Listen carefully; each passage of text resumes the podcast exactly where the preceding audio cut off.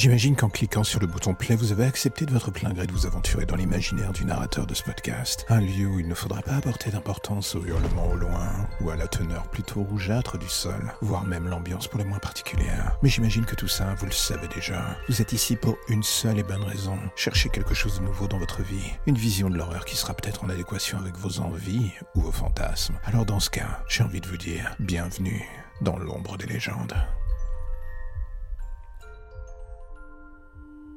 Si vous êtes fan d'horreur, vous avez probablement entendu parler du tunnel d'Inunaki, également connu sous le nom du tunnel du chien hurlant au Japon. Ce tunnel étrange et isolé, situé profondément dans la campagne d'Inunaki, et surtout dans la préfecture de Fukuoka, sur l'île de Kyushu, est depuis longtemps associé à des événements surnaturels et à des légendes plus ou moins terrifiantes. Des rumeurs d'un village abandonné appelé Inunaki, accessible uniquement par le tunnel, persistent en ligne au Japon depuis les années 90.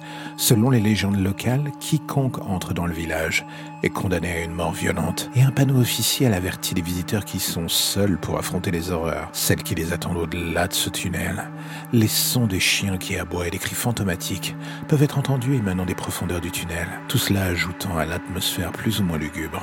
Mais d'où viennent ces histoires, vous allez me demander? Les contes ont probablement été inspirés par un meurtre brutal qui a eu lieu dans le tunnel d'Inunaki en décembre 98. Un groupe d'adolescents a kidnappé, volé et torturé Humeyama Koyushi, âgé de 20 ans, avant de le brûler vif dans les profondeurs du tunnel. Ce crime horrible aurait peut-être donné naissance aux mythes et aux légendes d'Inunaki Village. Aujourd'hui, de grandes briques de béton bloquent l'entrée du tunnel, mais les aventuriers parviennent toujours à y entrer.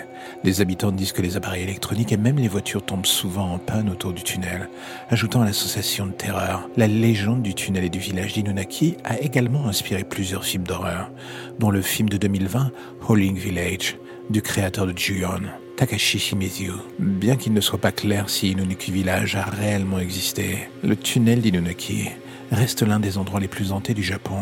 L'atmosphère lugubre et les légendes terrifiantes qui y sont associées en font une destination incontournable pour les amateurs d'horreur.